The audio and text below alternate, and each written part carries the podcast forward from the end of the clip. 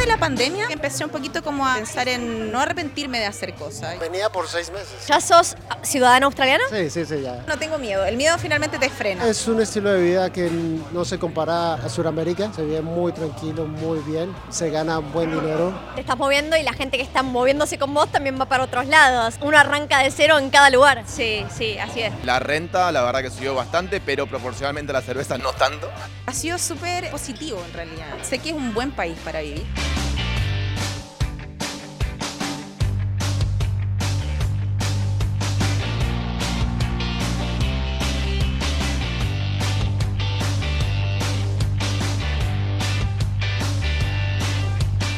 Difícil es emigrar a Australia durante el 2024? Hoy estamos en el Latin Lights Festival y vamos a estar entrevistando a varios latinos que emigraron a Australia, algunos muy recientemente en el último mes, algunos que emigraron hace 15 años atrás, para que nos cuenten un poco su propia experiencia, cuáles fueron sus mayores miedos, cuánto tiempo les llevó conseguir un trabajo, cuánto tiempo les llevó hacerse un grupo de amigos. La verdad que está buenísimo escuchar cómo viene evolucionando la vida en Australia y quédate hasta el final para escuchar cuál es la recomendación de los latinos que han logrado emigrar si estás pensando hacerlo durante el 2024.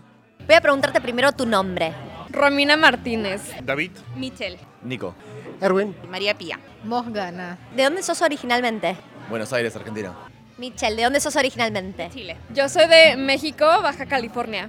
de Chile. Yo soy de Brasil, de Río de Janeiro. ¿Y hace cuánto tiempo estás en Australia? eh, ya 14 años, eh, vamos para 15. Bueno, en esta oportunidad estoy hace cuatro meses, pero esta es la tercera vez que vengo. ¿Hace cuánto tiempo llegaste a Australia? Un mes. Recién llegada, fresh, fresh out of the oven. Sí, recién llegada. Hace cuatro o cinco meses aproximadamente. hace dos años. Ocho años. ¿Y cuántos meses o años estuviste anteriormente? La primera vez tuve siete meses, la segunda vez tuve tres, cuatro meses y ahora regresé y pretendo estar un año. ¿Y por qué elegiste emigrar? Originalmente por estudios. Esa fue la razón. Ya estando aquí, obviamente los objetivos cambian un poco. ¿Se te viene algún objetivo a la mente que fue cambiando? El conseguir un trabajo, un trabajo que me apasionara, yo creo que eso te cambia mucho la perspectiva. Bueno, vine a Australia para estudiar una maestría, entonces vine por un, básicamente para hacer un máster, Ok. entonces elegí entre uno de los programas de maestría que más me interesaban en Australia y de hecho elegí Brisbane. Mira, en Chile la verdad es que a mí me encanta vivir en Chile, amo mi país, me gusta todo de allá, pero uno ya trabaja en una oficina, tenía un horario, uno va sintiéndose muy cómodo de repente en el lugar, necesitáis salir y verte incómodo a ver qué pasa contigo. Y así empecé. La primera vez que me fui fue a Nueva Zelanda eh, con Working Holiday y de ahí siempre de Nueva Zelanda uno empieza a mirar al vecino, a Australia, a ver qué tal y, por eso iba y venía.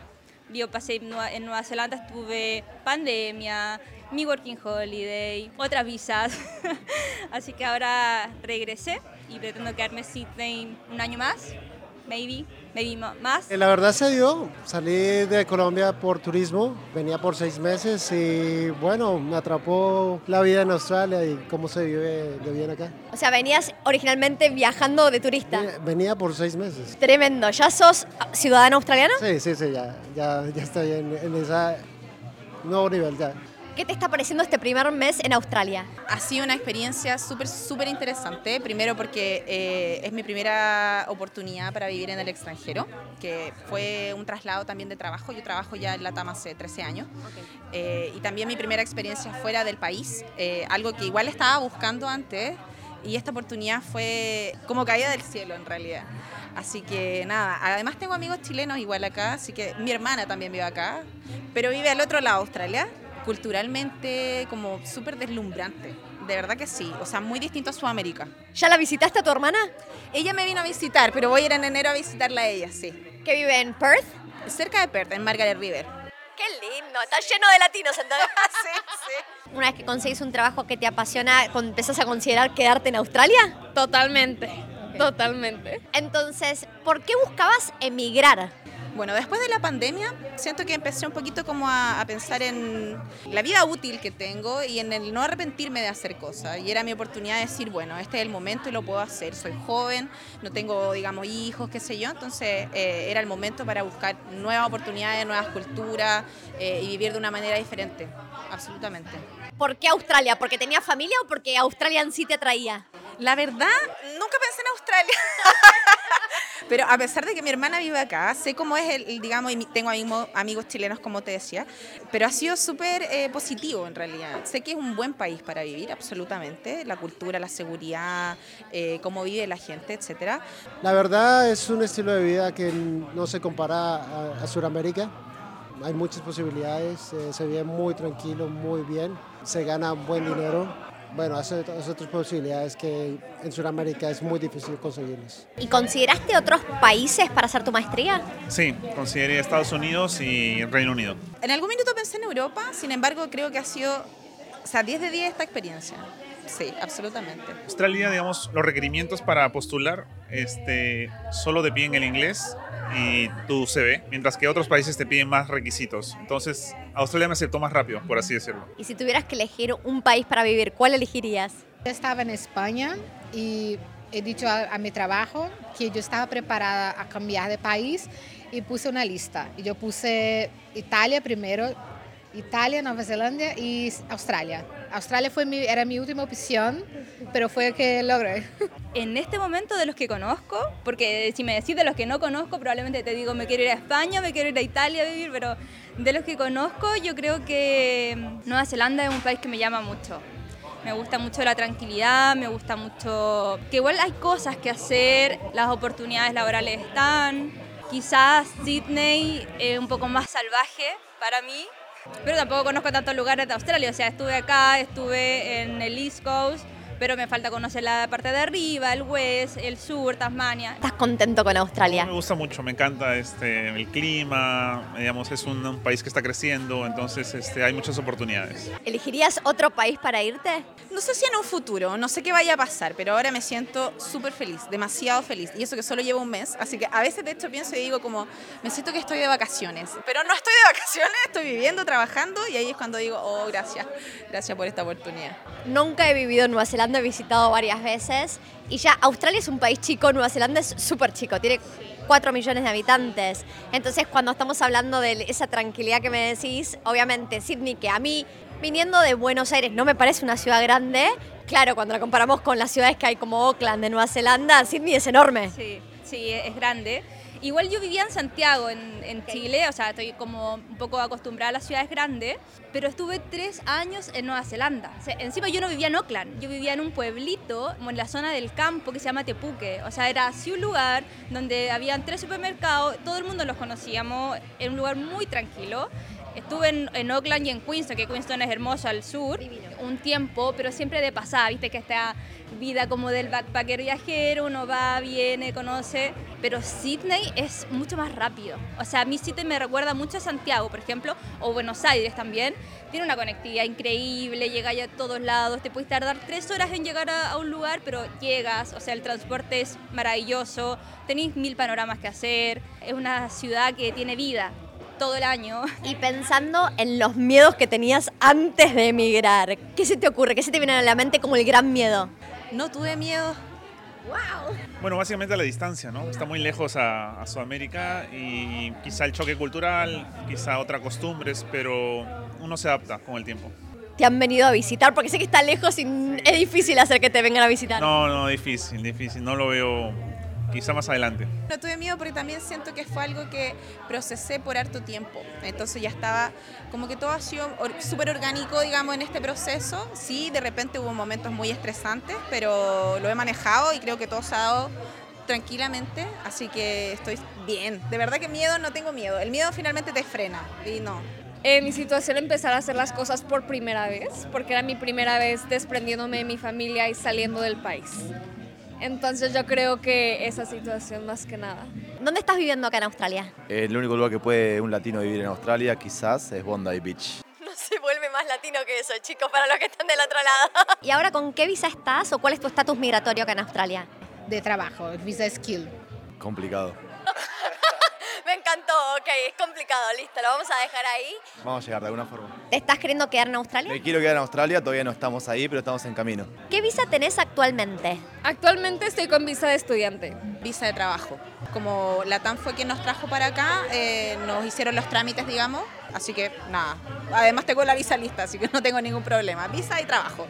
¿Y cuánto tiempo te llevó conseguir tu primer trabajo en Australia? Dos días. Uy, como dos semanas más o menos. ¿Cuál fue tu primer trabajo? Eh, bartender en un restaurante, en un bar eh, alemán. ¿Ese sigue siendo tu actual trabajo? Sí, sí. Perfecto, ¿estás contenta con tu trabajo? Contentísima, me fascina. Ok, David, ¿y cuánto tiempo te llevó conseguir tu primer trabajo? Me llevó cerca de un par de meses aplicando a diversas postulaciones en línea. Apliqué más de 10 veces, o sea, diversas opciones, oportunidades. Y sí, después de un mes y medio, dos meses, pude conseguir un par de entrevistas y, y luego un primer trabajo. ¿Y de qué estás trabajando actualmente? Estoy trabajando en un council, un city council, Ok. este, como urban planner. Sí. Cada vez que llegaste acá a Australia, ¿cuánto tiempo te llevó conseguir trabajo? Uy, es relativo, pero yo creo que no más allá de un mes, dependiendo del trabajo que quería buscar. Si estaba tipo backpacker y quería trabajar cleaner, eh, warehouse o cualquier cosa, que son trabajos más primarios, eh, nada, o sea, básicamente tú aplicas y te llaman al otro día, es rapidísimo. Si no sabes inglés, te cuesta un poco más. Te prometo que esta pausa dura menos de un minuto.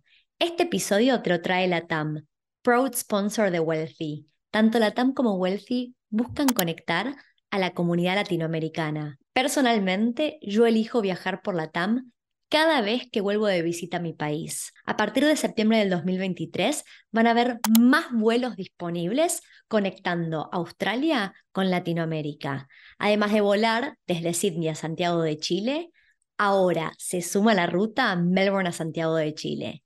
Si estás pensando en viajar, no te olvides de consultar las ofertas vigentes de la TAM. Ahora sí, seguimos con el episodio de hoy. ¿Y cuánto tiempo te llevó armar un grupo de amigos? Dos días. ¿Has hecho un grupo de amigos acá en Australia? Sí, de hecho, bueno, mis compañeros con los que vinimos, eh, ha sido súper entretenido trabajar con ellos, conocer gente de diferentes culturas también.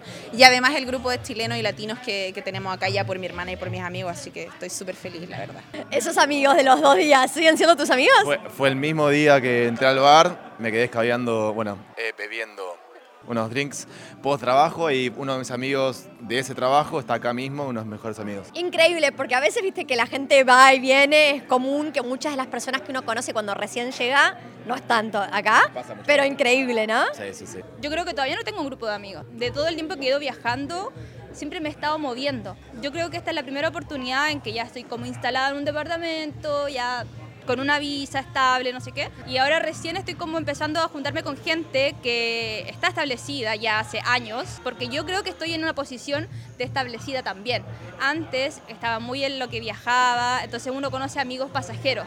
Me he tenido que despedir 200 veces de un montón de amigos, uno sufre todas las despedidas, entonces llega ahí un punto en que es como listo, ya no conozco a nadie, voy a seguir sola porque sé que se van, pero cuando tenéis una visa estable, un departamento, ya estáis como más acomodada, empezáis a conocer gente y así he ido conociendo más gente. Tiene mucho que ver también con la postura a la que tú llegas. Si tú llegas con ganas de instalarte, vas a conocer gente que está en tu misma posición. Es que es eso, es cuando uno está viajando y lo bueno y lo malo, ¿no? Y te estás moviendo y la gente que está moviéndose con vos también va para otros lados. Entonces uno arranca de cero en cada lugar. Sí, sí, así es. ¿Sabes que hablaba con un agente migratorio? Grabamos un podcast. Lo que contaba es que él vio un cambio enorme en que pre-pandemia y post-pandemia.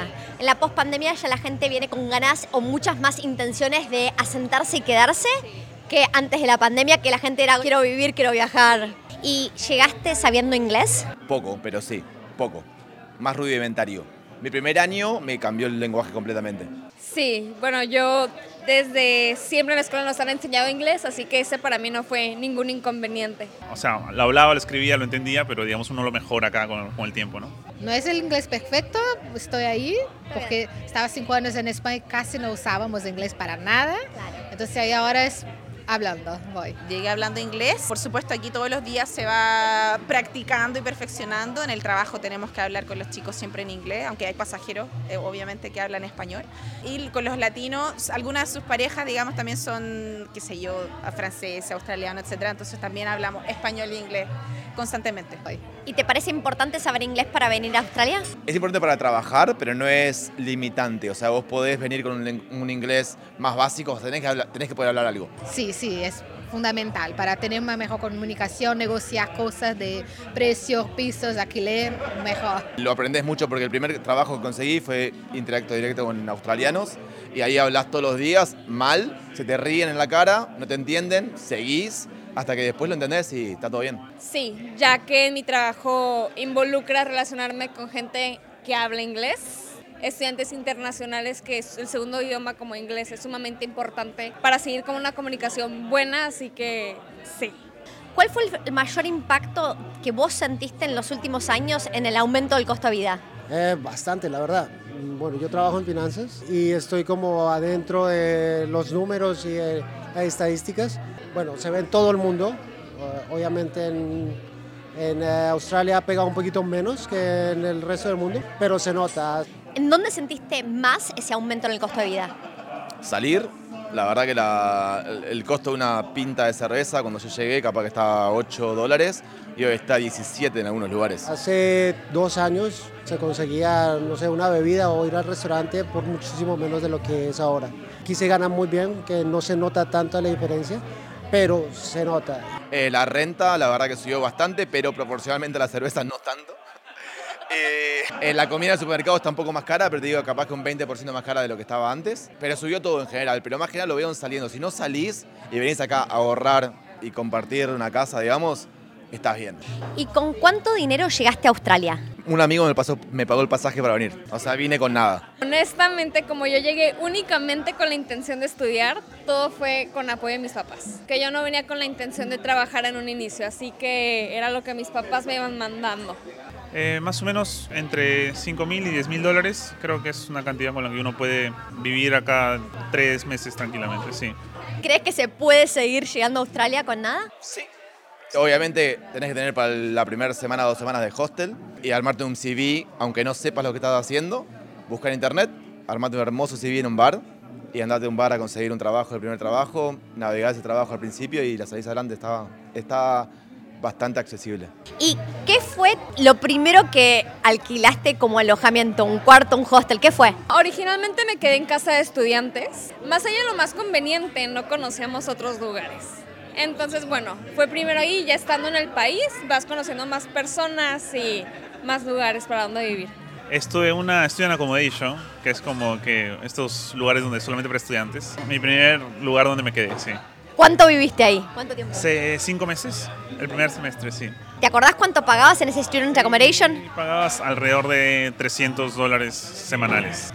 ¿Y ahora en dónde vivís? Vivo en una casa compartida con otras personas, con dos, tres personas, y, y la renta es casi igual, Ok. pero digamos hay más espacio, ¿no? Es otra, es otra forma de vida, otro estilo de vida. Vivo en un estudio en Bondi Beach, al lado de la playa, y la verdad que lo pago bastante barato, está a 420 por semana.